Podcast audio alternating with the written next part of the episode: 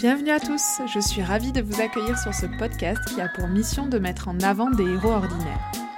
Les personnes que vous allez entendre ont décidé de se battre chaque instant dans un quotidien bouleversé par une maladie, un accident, un handicap ou une épreuve qui a chamboulé leur vie. Je m'appelle Pauline, je suis sensible depuis toujours aux histoires et parcours de vie atypiques et j'ai décidé qu'il était temps de mettre à profit mon accent chantant pour faire ce que j'aime le plus au monde partager et échanger avec des personnes remarquables et inspirantes. J'espère que ces témoignages vous aideront à mieux vivre vos petits et grands pépins. Pour ce 20e épisode, j'ai l'honneur de vous faire découvrir le témoignage de Dora Blasberg, une jeune femme dynamique et pleine de joie de vivre, atteinte du syndrome de Sapho et d'une spondylarthrite. Lors de notre conversation, nous avons discuté de ces deux maladies invisibles et de l'impact du handicap sur son quotidien, de son projet d'activité physique adaptée ProAdapt, mais aussi de programmation neurolinguistique et de visualisation. Dora étant psychologue, je vous conseille fortement d'écouter cet épisode jusqu'à la fin pour découvrir les astuces qu'elle utilise au quotidien. Mais je n'en dis pas plus, je vous laisse découvrir ma conversation avec Dora Blasberg. Et psst, si vous voulez en savoir plus sur les coulisses du podcast et partager vos impressions avec moi, je vous donne rendez-vous sur le compte Instagram Pépin Podcast. Une dernière chose, rendez-vous à la toute fin de l'épisode si vous voulez écouter le bêtisier en exclusivité. Allez, je vous laisse tranquille, bonne écoute. Bonjour Dora. Bonjour. Merci beaucoup de partager ce moment avec moi euh, aujourd'hui. Je suis ravie de te recevoir sur euh, le podcast. Alors, euh, si tu veux bien, avant de commencer à te poser toutes mes questions, j'aimerais présenter brièvement ton parcours. Oui. Alors, tu as été diagnostiquée d'une maladie rare à l'âge de 7 ans, le syndrome de Sapho. C'est une maladie invisible qui touche la peau, les muscles et les os. On en parlera euh, plus tard. Puis, à l'adolescence, tu as découvert que tu étais atteinte d'une autre maladie, la spondylarthrite, qui est une inflammation chronique des articulations. Arrivé à l'âge adulte, tu t'orientes vers des études de psychologie pour exercer en tant que psychologue du travail, aussi bien dans des entreprises que dans des associations. On va y revenir, mais depuis mars 2020, tu es la cofondatrice de ProAdapt. Et enfin, tu es aussi psychologue et psycho-énergéticienne à ton compte depuis quelques mois. Alors, je n'ai pas énoncé toutes tes expériences professionnelles car il y en a pas mal, mais dis-moi si j'ai oublié un détail qui te semble important euh, pour la suite. Non, je souris tout le temps. C'est un détail que les gens peuvent pas peuvent pas voir en écoutant, mais oui, c'est ça. Oui, c'est vrai, je confirme, je le vois sur euh, la vidéo et puis même le, sourire, on, l'entend un petit peu dans la voix. Alors pour commencer, j'aimerais revenir à ton enfance et à la période de ton premier diagnostic. Est-ce que tu te souviens de l'annonce et ce que tu as ressenti du haut de tes 7 ans? Oui, c'est un moment qui est assez marquant, euh, même quand on est enfant, quand on annonce euh, une maladie, un handicap ou quelque chose de dramatique. Euh, je me rappelle très bien, bah déjà j'avais des douleurs chroniques que personne ne comprenait, donc j'ai eu toute une phase où euh, j'ai porté par exemple euh, tout un attirail là pour essayer de, de me redresser les épaules parce que ma maladie se, concentre sur la clavicule droite. Ils pensaient que je m'étais cassé la clavicule, donc j'ai fait vraiment beaucoup d'analyses avant que les médecins comprennent que c'était pas une clavicule cassée et que c'était bien un syndrome, donc le syndrome de Sapho, une maladie auto-immune. et je me rappelle l'annonce, c'était un, médecin en blouse blanche et, et moi j'étais bah, petite forcément à 7 ans.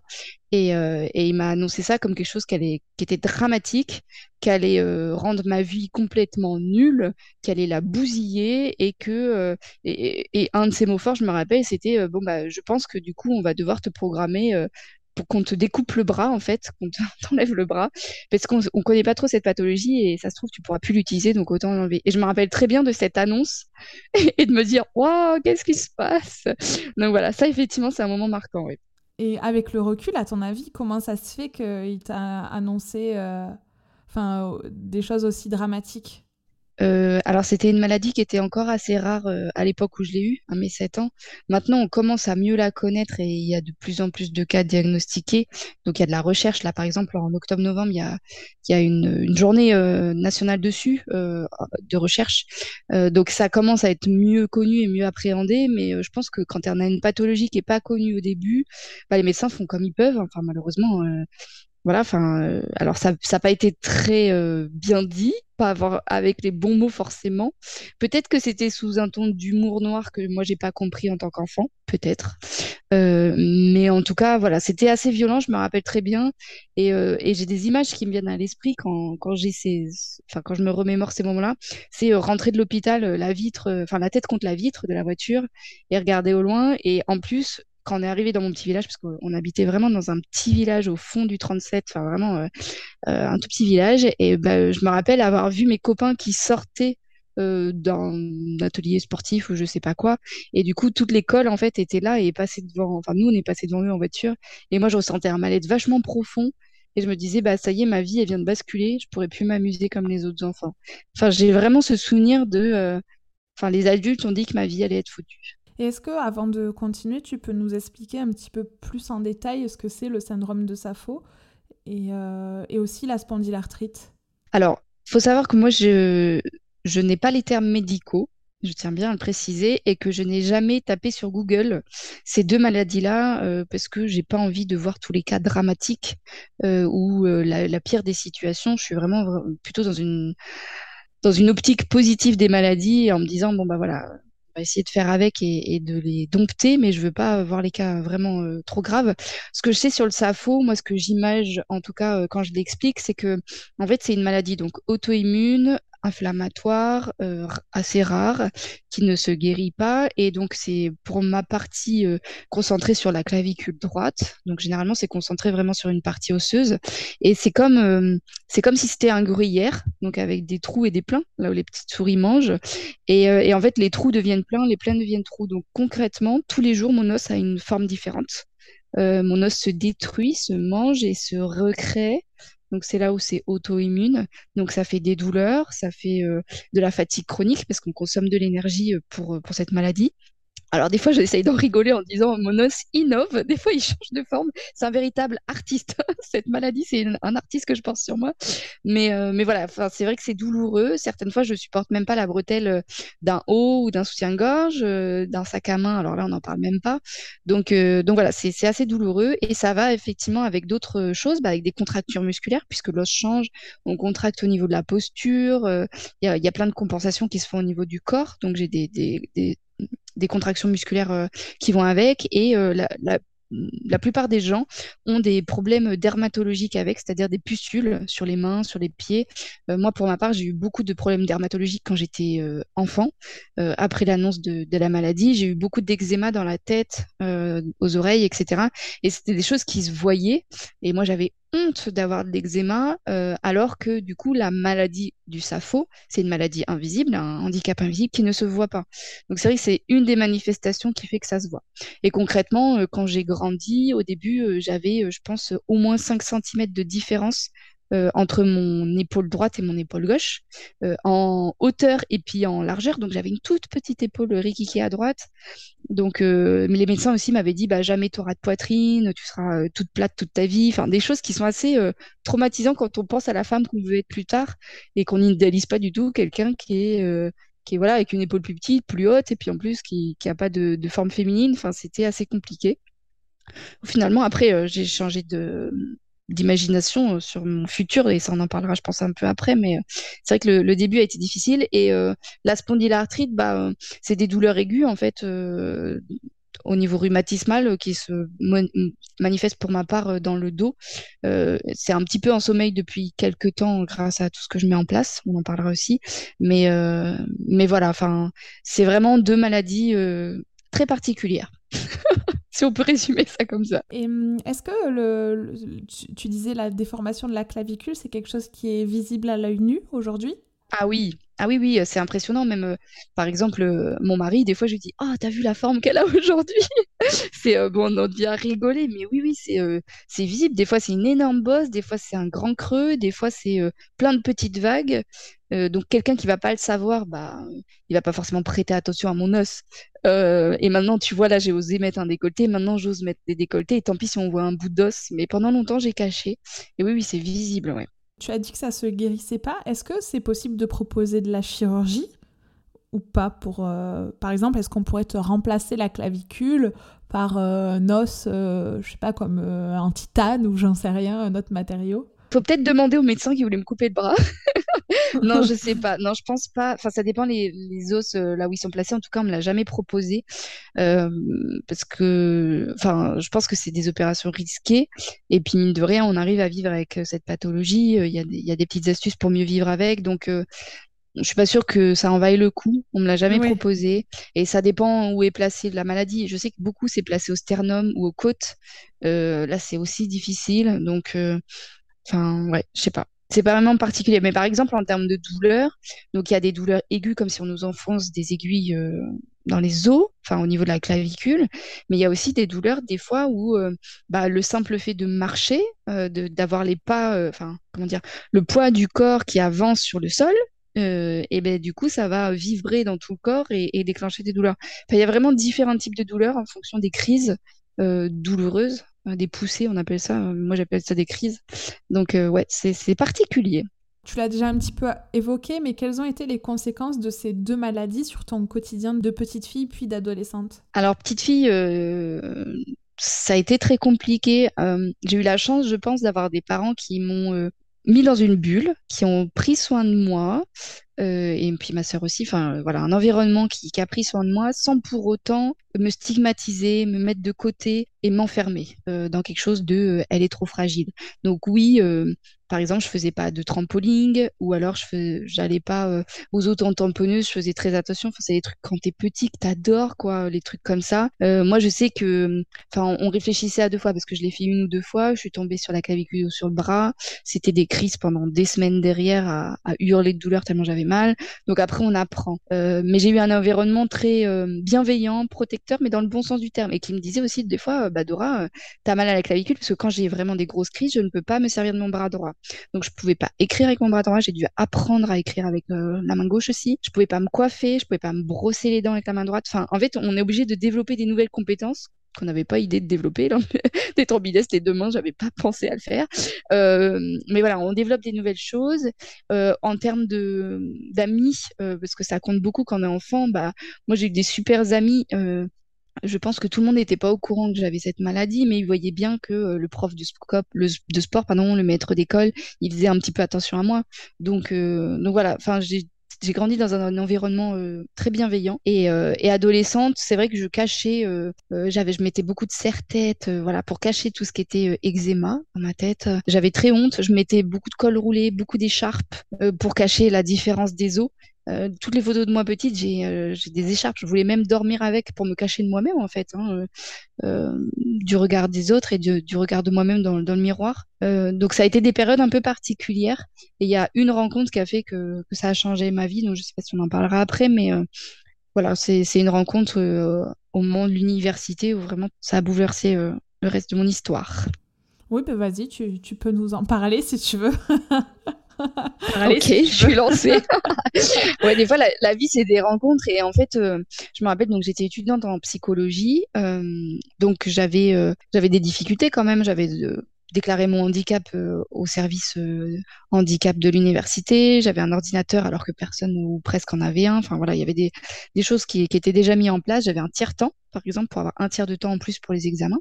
C'est des dispositifs qui existent pour, euh, pour les enfants ou les jeunes qui sont reconnus handicapés. Et, euh, et un jour, sur la boîte mail euh, de l'université, je reçois un job, enfin une proposition de job, qui était de s'occuper d'une personne en situation de handicap, elle aussi, mais très lourd, polyhandicapée, les week-ends. Et du coup, moi, ça tombait bien. Je cherchais euh, bah, un job pour financer mes études et parce que j'avais mon appart et tout ça, j'étais plutôt très autonome, mais j'avais besoin d'un petit peu de sous, euh, comme beaucoup d'étudiants. Et donc, j'ai candidaté et en appelant euh, pour, pour cette annonce, la personne au bout du fil m'a dit bah, écoute, tu as une super voix. Bah viens demain à 10h faire le test. J'étais là, ah bon, elle m'a fait un entretien avec une voix.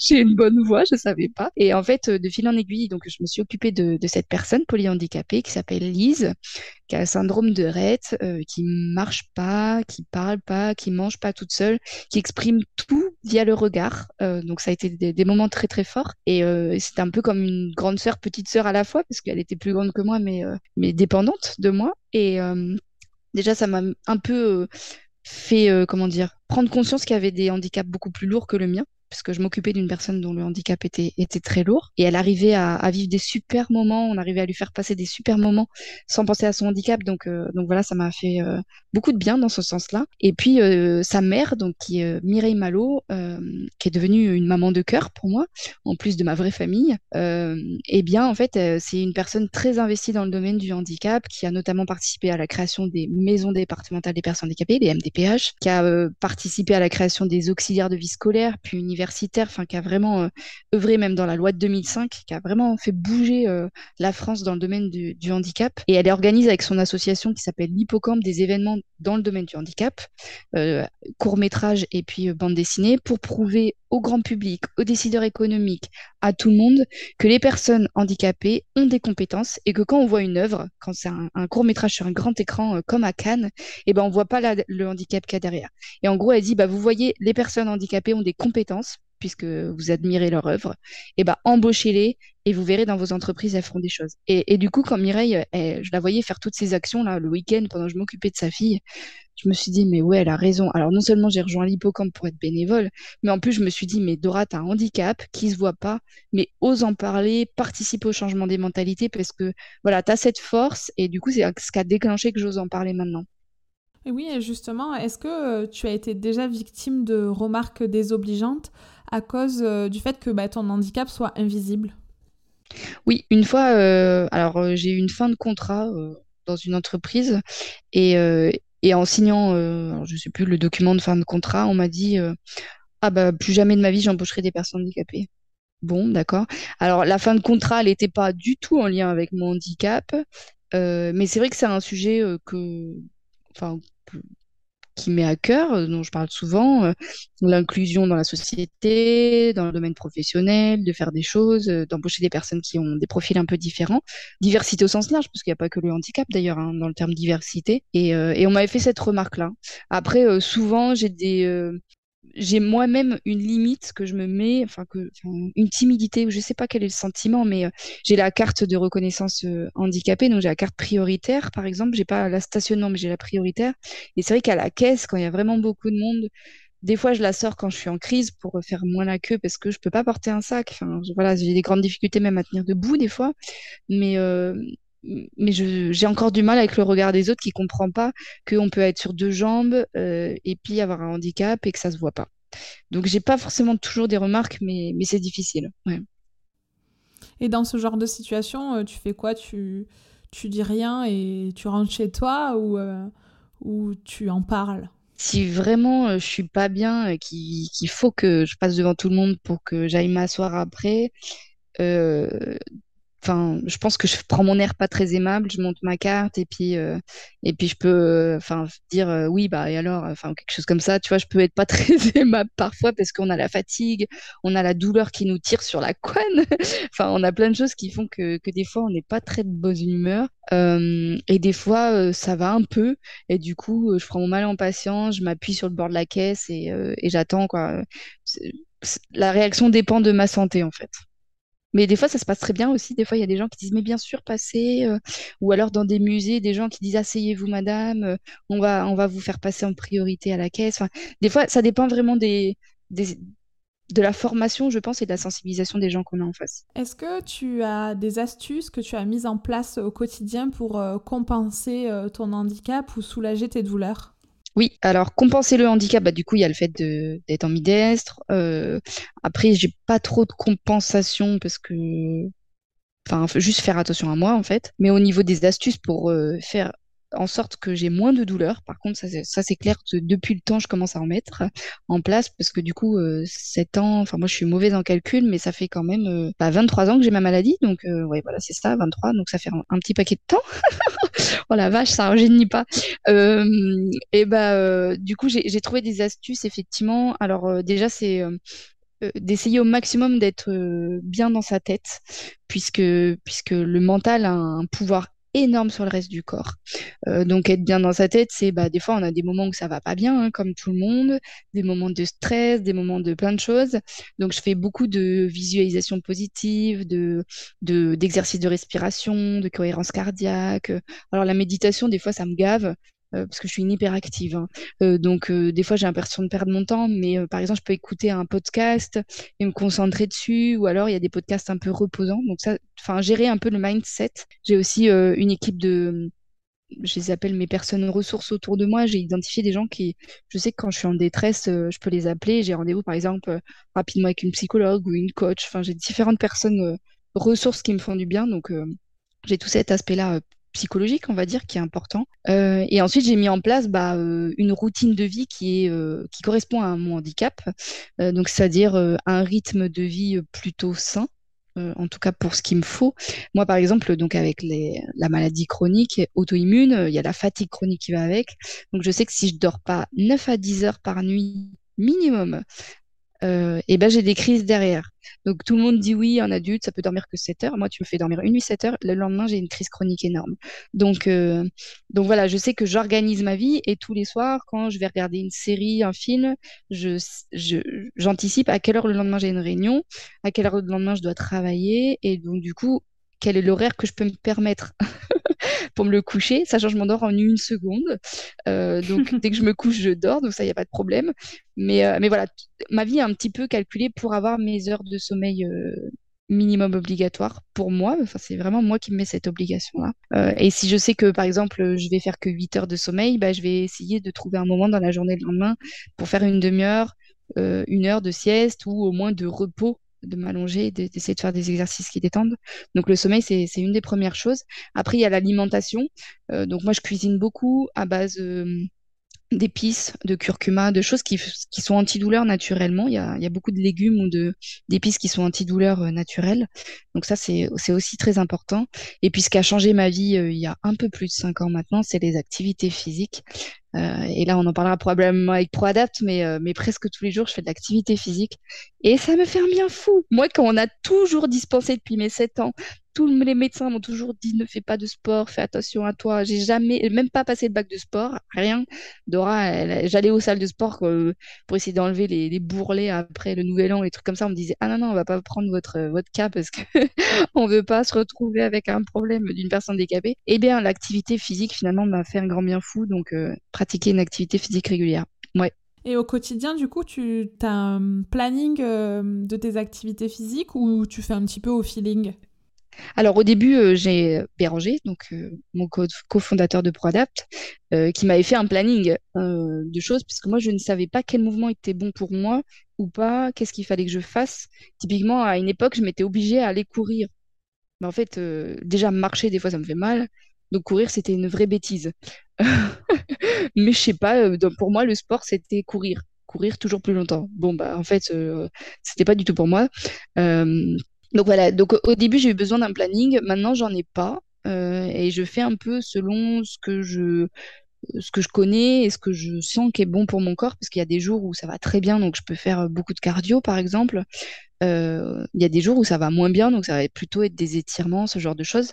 Par contre, la leçon que j'en tire, c'est vraiment, même quand je suis en douleur chronique, en crise chronique, euh, en fait, il faut oser bouger le membre qui va pas bien. Donc, c'est pas vrai pour toutes les pathologies. Attention, vous blessez pas hein, si vous entendez ça, mais euh, mais il y a certaines pathologies, en tout cas, où le fait de bouger même lentement, d'étirer, euh, voilà, de, de, créer en fait un peu de mouvement, eh bien, ça va générer des hormones antidouleurs naturelles et du coup, la, douleur, elle, diminue toute seule, sans médicaments ou presque, et ça, c'est le bonheur. Hum, est-ce que tu arrives à trouver euh, la limite de l'activité sportive qui va te faire du bien et l'activité sportive qui est trop intensive et qui va peut-être euh, déclencher une crise ou ou te faire mal par la suite en fait Alors depuis que je fais de l'activité physique, euh, vraiment au sens activité physique et plus sport, du coup parce que sport a la notion de performance et tout ça, euh, j'ai jamais eu de crise chronique, euh, de crise de douleur déclenchée, jamais. Parce que j'ai eu les conseils de Béranger, c'est son métier, et parce que du coup j'ai compris que tout ce qui était sur les bras, les pompes, euh, je sais rien moi, les mountain climbers, les machins, les trucs comme ça, c'est plus pour moi. Enfin voilà, euh, je fais une croix sur ces mouvements-là, c'est pas grave, il y en existe plein. Moi, je savais pas par exemple qu'on pouvait faire du cardio sur chaise. J'ai découvert avec Béranger que euh, même quand moi je suis en crise de douleur chronique, eh ben je me pose le cul sur une chaise et je peux faire du cardio, ça fait bosser autant ma respiration, enfin la, partie cardiovasculaire.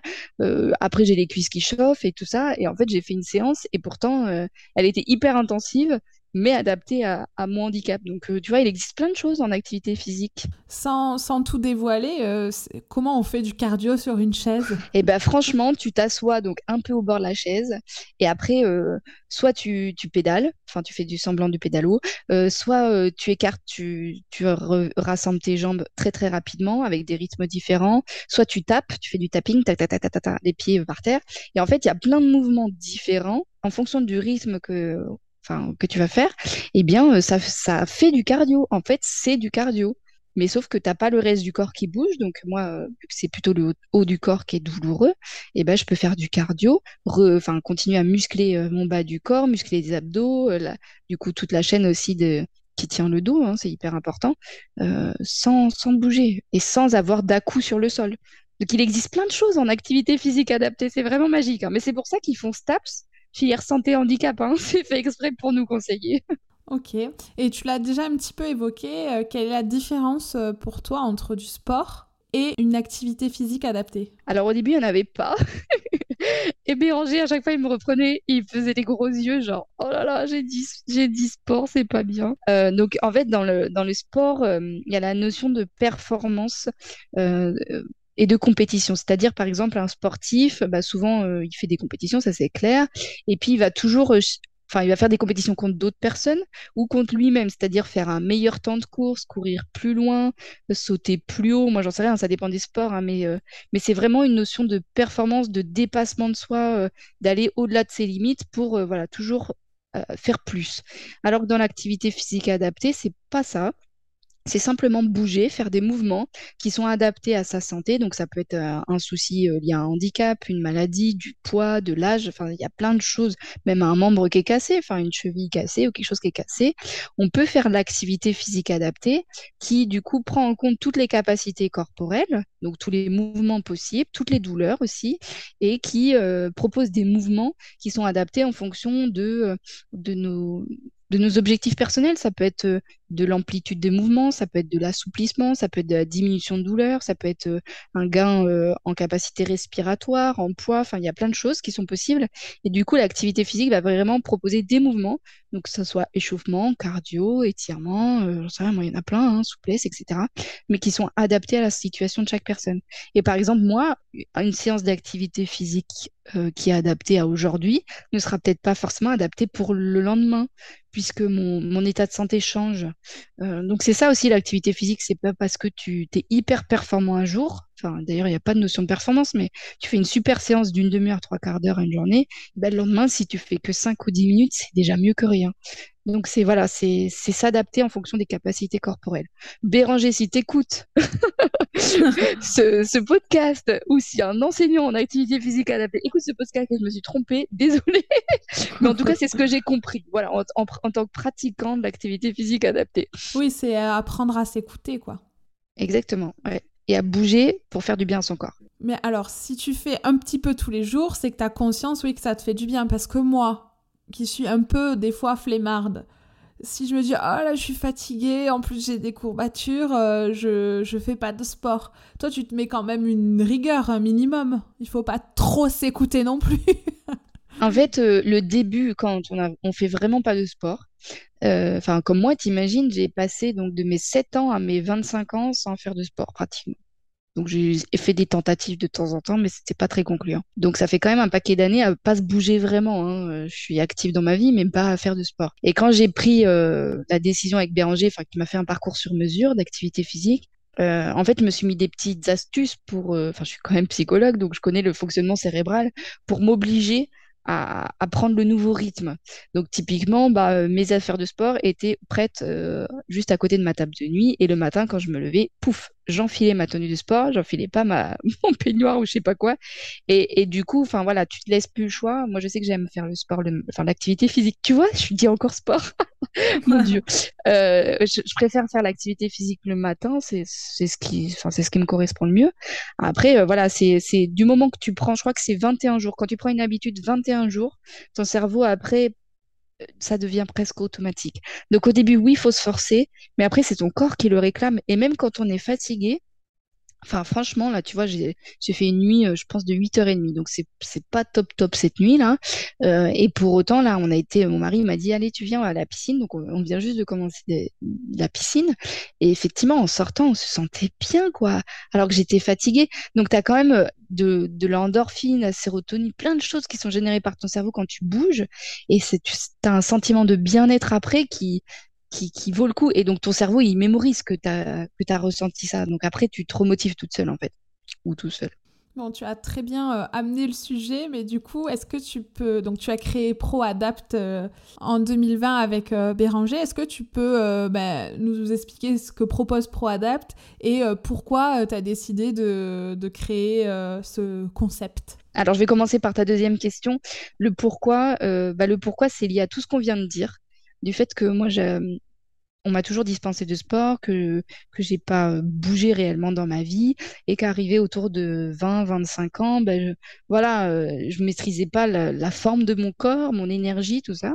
Et puis euh, et puis j'en avais marre de moi-même de pas faire de sport, enfin d'être différente sous cet aspect-là et de souffrir, d'avoir des grosses grosses grosses douleurs importantes. donc du coup, j'ai contacté un, ami de qui était enfin Béranger qui était sur les bancs de la fac de psycho avec moi et qui a fait qu'une année. Après, il est parti dans, une autre filière d'études. Et je lui dis, mais toi, euh, Béranger, au fait, tu fais des programmes de sport pour les handicapés. Euh, tu pourrais pas me faire quelque chose pour moi vu que je suis handicapée aussi? Et puis, euh, il m'a dit, mais c'est pas du sport, euh, tu vois, le, truc. Et puis, euh, donc, euh, du coup, c'est comme ça que sur un, bout de papier avec un crayon de bois, un jour, il est venu chez moi et il m'a dit, bon, raconte-moi ce que c'est précisément ta maladie, les mouvements que tu peux, enfin, qui te créent des douleurs, parce que j'avais quand même repéré, et qui m'a fait mon premier parcours d'activité physique sur mesure.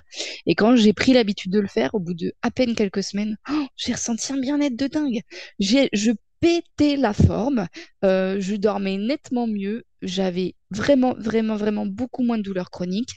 J'avais même diminué mes médicaments. Maintenant, j'en prends plus. J'ai plus de traitement de fond. Donc euh, voilà, c'est impressionnant. Euh, et puis, enfin, j'ai eu plein d'aspects géniaux dans ma vie. Et quand j'ai vu que ça marchait, j'ai dit, waouh, Béranger, je l'ai appelé un soir, donc c'était février 2020. Je lui ai dit, franchement, Béranger, non mais là, on a un truc euh, du tonnerre, quoi. Tu m'as, tu m'as changé ma vie avec ton parcours d'activité physique adaptée. J'ai dit, il faut qu'on aide toutes les, toutes les personnes qui vont pas bien, toutes les personnes qui souffrent, toutes les personnes qui sont isolées, qui, qui savent pas vers qui se tourner, euh, qui euh, sont aussi pas bien dans leur tête parce que quand tu as des douleurs en permanence, que tu as un corps euh, qui est meurtri par un handicap, qui euh, physiquement, quand tu te regardes dans le miroir, tu t'apprécies pas, enfin, tu vois, tu as une estime de toi qui est hyper basse, il y a tout qui est en lien. Et bah, du coup, euh, moi, tout était reboosté grâce à l'activité physique. J'ai dit, faut qu'on s'occupe de toutes ces personnes-là. Et, et, du coup, c'est comme ça qu'on a eu l'idée de lancement, de lancer ProAdapt. Donc, on avait commencé par un état des lieux, est-ce que ça intéresserait des gens. On a eu plein de retours positifs de gens qui disaient, bah oui, enfin, Avec grand plaisir, nous on veut bien. Et, euh, donc ça fait trois ans qu'on est euh, sur le lancement, donc qui sera, euh, j'espère, fin 2022 officiellement, parce qu'en fait on a eu l'idée d'une innovation digitale pour concevoir des parcours d'activité physique vraiment 100% sur mesure à partir d'un questionnaire santé que les bénéficiaires peuvent remplir en ligne avec du coup un petit algorithme qui tourne et ensuite c'est un, un professionnel du métier de Béranger enseignant en activité physique adaptée, qui vient valider la cohérence entre euh, le questionnaire santé, les douleurs, les capacités et puis les mouvements. Et ensuite, il y a un deuxième algorithme qui tourne pour, euh, illustrer les mouvements en vidéo, en photo, etc. Et, euh, et donc, c'était une innovation digitale assez costaud à, construire, surtout qu'on touche au domaine de la santé, qu'on était en plein contexte euh, Covid, etc., avec les ordres des médecins, les ordres des kinés difficiles à joindre. Donc ça a mis un peu plus de temps que prévu, et puis on mène ça à côté de nos emplois actuels. Euh, mais voilà, on, a, on fait ça d'une manière éthique et bienveillante. Euh, on a offert tous les mois depuis bientôt trois ans des parcours sur les réseaux sociaux avec des gens qui ont eu des résultats complètement incroyables. On est trop heureux pour eux. Donc ça nous motive encore plus à, lancer ProAdapt.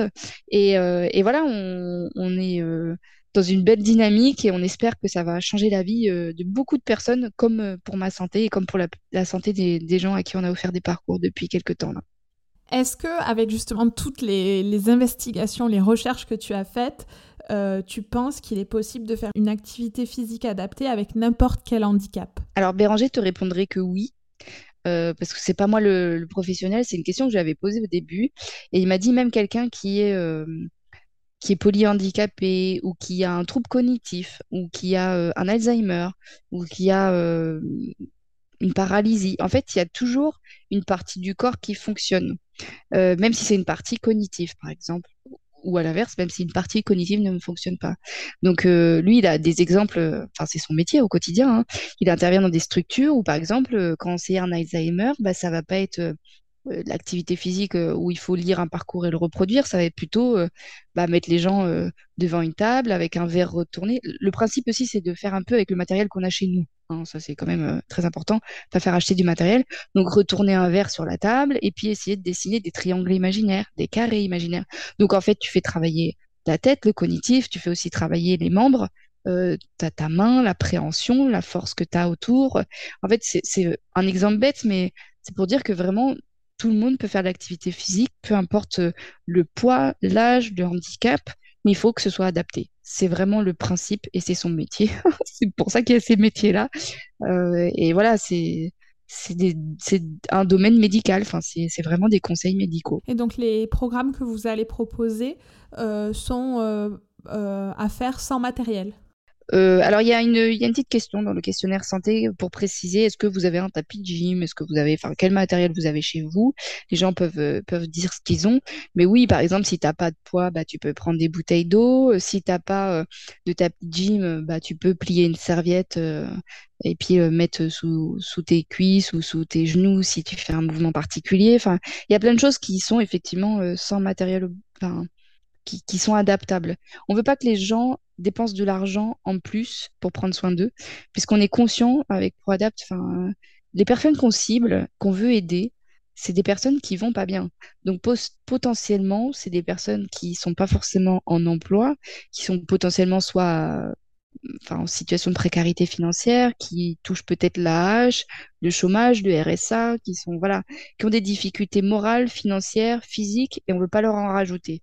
Donc c'est vraiment une aventure. C'est là où je dis que c'est une aventure magique, humaine, bienveillante, éthique, c'est qu'on a essayé de la penser sous tous les aspects.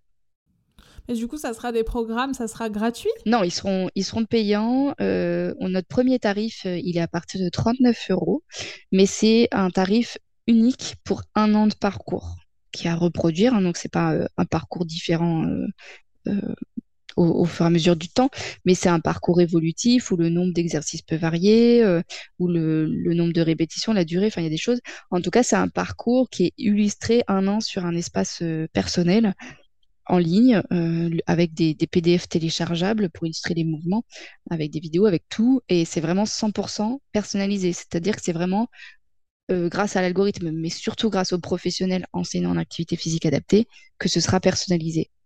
Donc ça reste un tarif, quand tu vois le, tarif euh, des salles de sport, des coachs et tout ça, 39 euros pour un an, c'est pas grand-chose. Enfin, je pense qu'on reste raisonnable. Et hum, dernièrement, tu as été sélectionné pour euh, participer au trophée H-Up Entrepreneur. Oui. Est-ce que tu peux nous expliquer ce que récompense ce prix?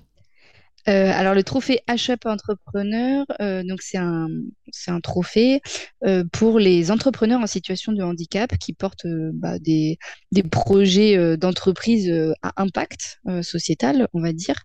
Et donc effectivement, ProAdapt a l'honneur, enfin j'ai l'honneur avec ProAdapt d'être nominé euh, donc, on a candidaté parmi euh, des centaines de candidatures et on a été retenu. Donc, on n'est que trois dans notre catégorie à être nominés. Donc, on est trop heureux, trop fiers. Euh, on est nominé dans la catégorie créateur en herbe. Donc, ça veut dire c'est bah, les toutes euh, jeunes entreprises en cours de finalisation de création. Et donc, la remise euh, des prix, c'est fin, euh, fin novembre, non, mi-novembre, je ne sais plus la date exacte. J'ai beaucoup de rendez-vous à venir. Mais ce qui est sûr, c'est qu'il y a le prix du public où les personnes peuvent voter sur le site du trophée HUP jusqu'au 2 novembre. Voilà, donc il faut voter pour ProAdapt, hein, bien sûr. D'accord, bah, je mettrai euh, le lien du site euh, dans les notes de l'épisode. Bah, j'espère que ça t'apportera euh, toute la visibilité que vous méritez pour ProAdapt. Bah, tu as tellement bien répondu à toutes mes questions qu'on arrive aux, questions de la fin.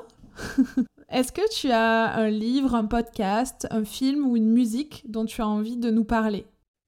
Waouh, c'est une question très large. Oui.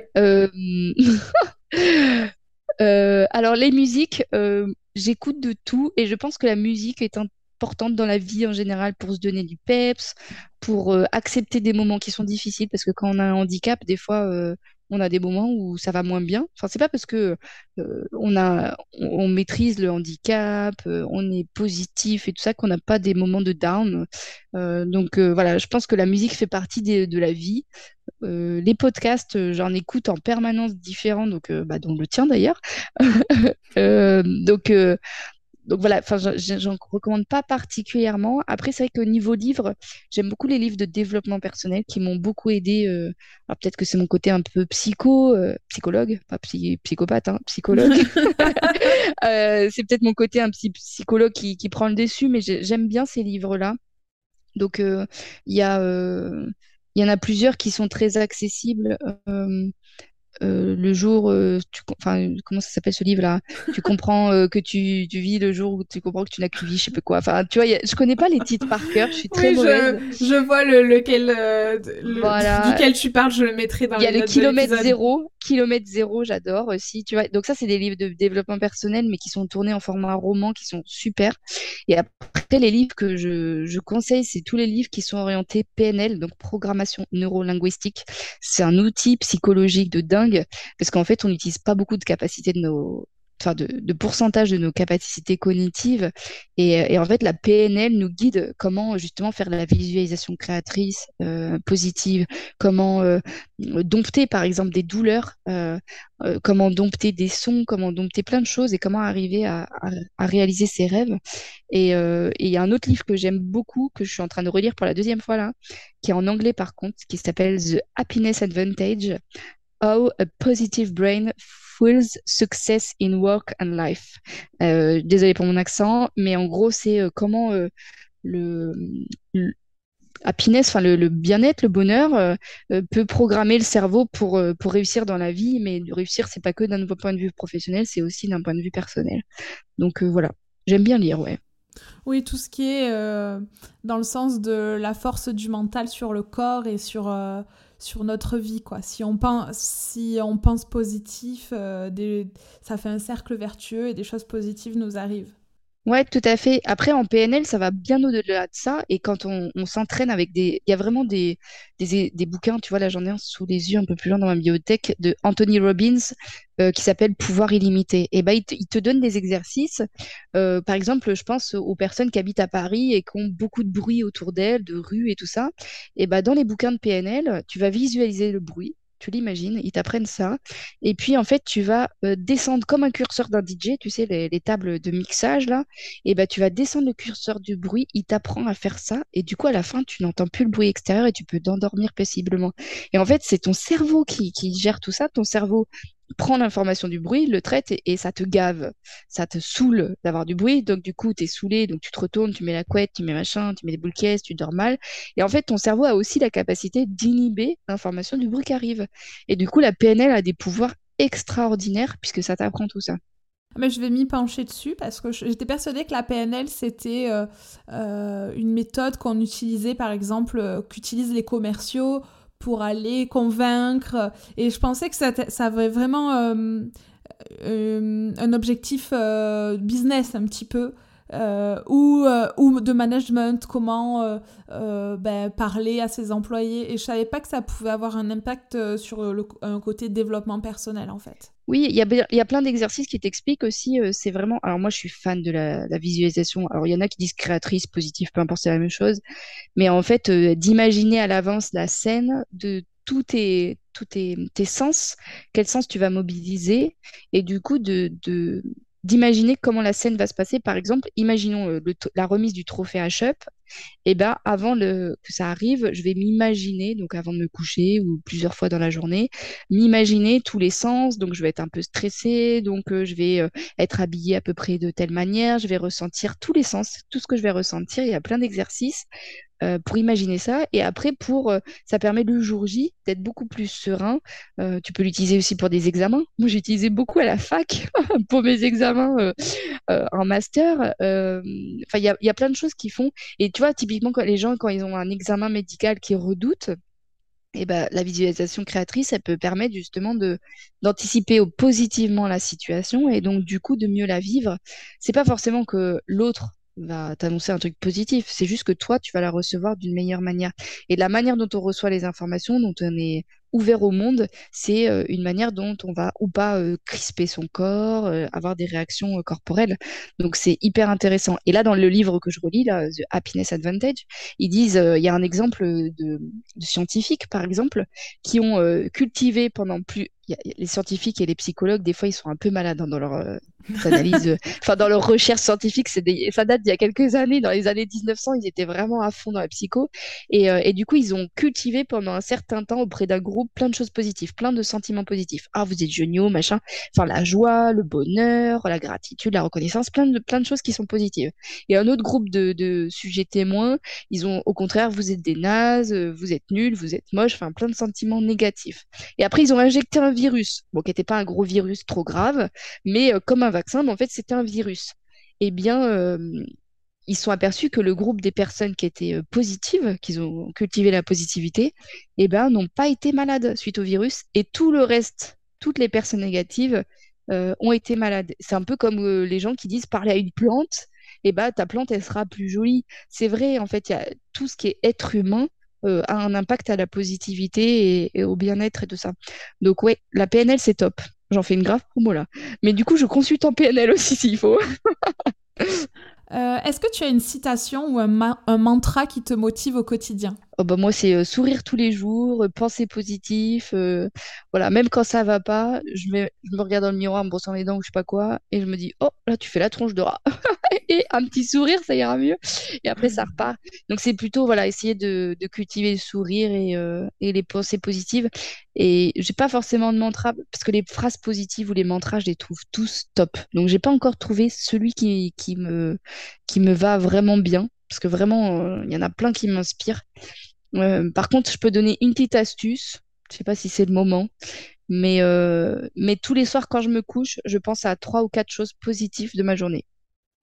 Et du coup, c'est vrai que ça, ça cultive la concentration euh, cognitive, enfin, se concentrer sur euh, qu'est-ce qui s'est bien déroulé. Parce que dans la journée, il y a plein de choses euh, horribles qui arrivent. Hein, des, trucs, enfin, à tout le monde, il arrive des épreuves dans une journée, un peu petite ou grande.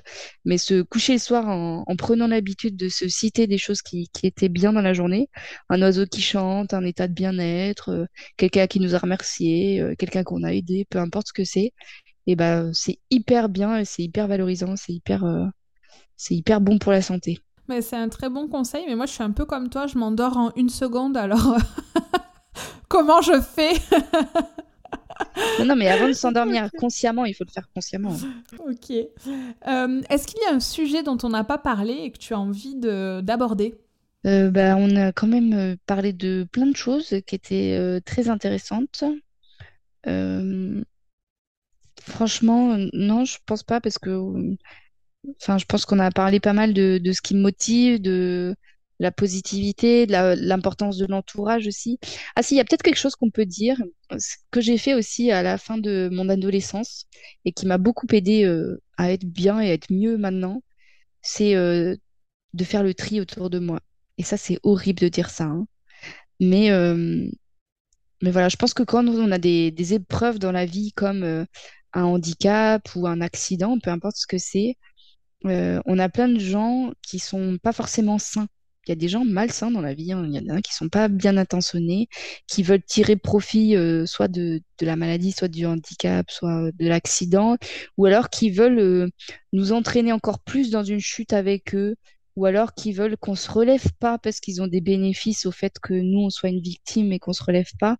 Et toutes ces personnes-là, moi j'en avais pas conscience. Je ne sais plus ce qui a fait euh, que j'ai pris conscience de ça, mais, euh, en tout cas, euh, je sais que j'ai fait un tri autour de moi et c'est une des choses que je m'étais notée là pour en parler dans le podcast parce que c'est quelque chose qu'on ne dit pas souvent.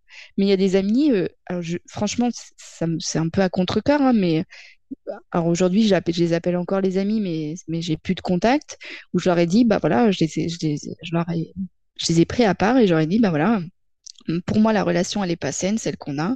Euh, voilà pourquoi. Et, du coup, je ne souhaite plus euh, poursuivre l'amitié avec toi et parce que je veux accorder mon amitié aux gens qui vont m'entraîner vers quelque chose de positif, vers quelque chose de bienveillant, vers, euh, vers une dynamique qui est bonne pour mon corps physique et puis ma tête aussi mentale. Et, et du coup, c'est important, je pense, d'oser faire du tri autour de soi et oser rembarrer des fois les gens et au contraire cultiver tout ce qui est positif et, les amitiés exceptionnelles ou les gens exceptionnels qu'on peut avoir autour de nous. De quoi es-tu le plus fier aujourd'hui? Euh, de quoi je suis le plus fière? C'est une bonne question. ProAdapt, j'en suis très fière euh, d'avoir lancé ce projet entrepreneurial euh, avec des vraies valeurs éthiques et humaines, parce que actuellement la société elle est plus sur des valeurs financières et parfois un peu malsaines.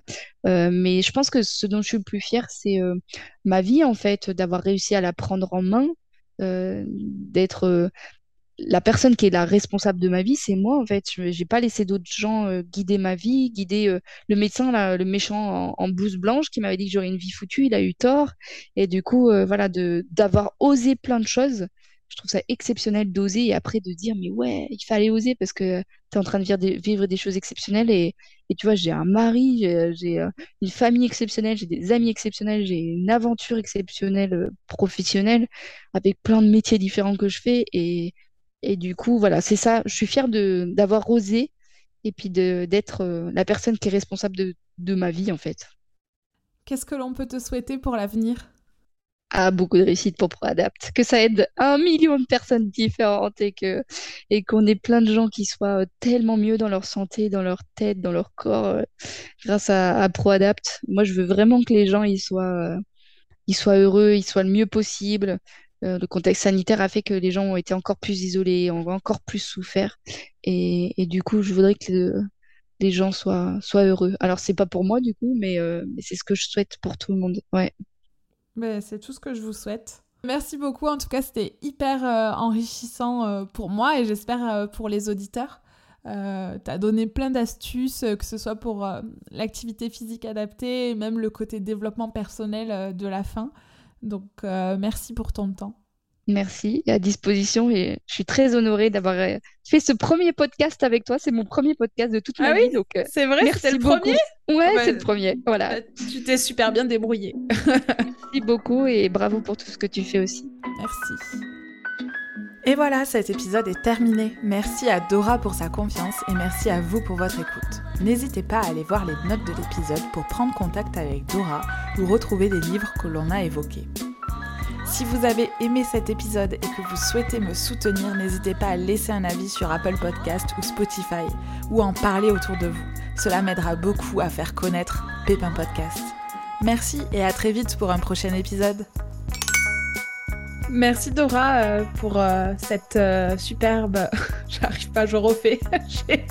tu m'as, tu t'es arrêté trop vite et du coup j'ai, j'étais pas prête. non non, c'est ma faute.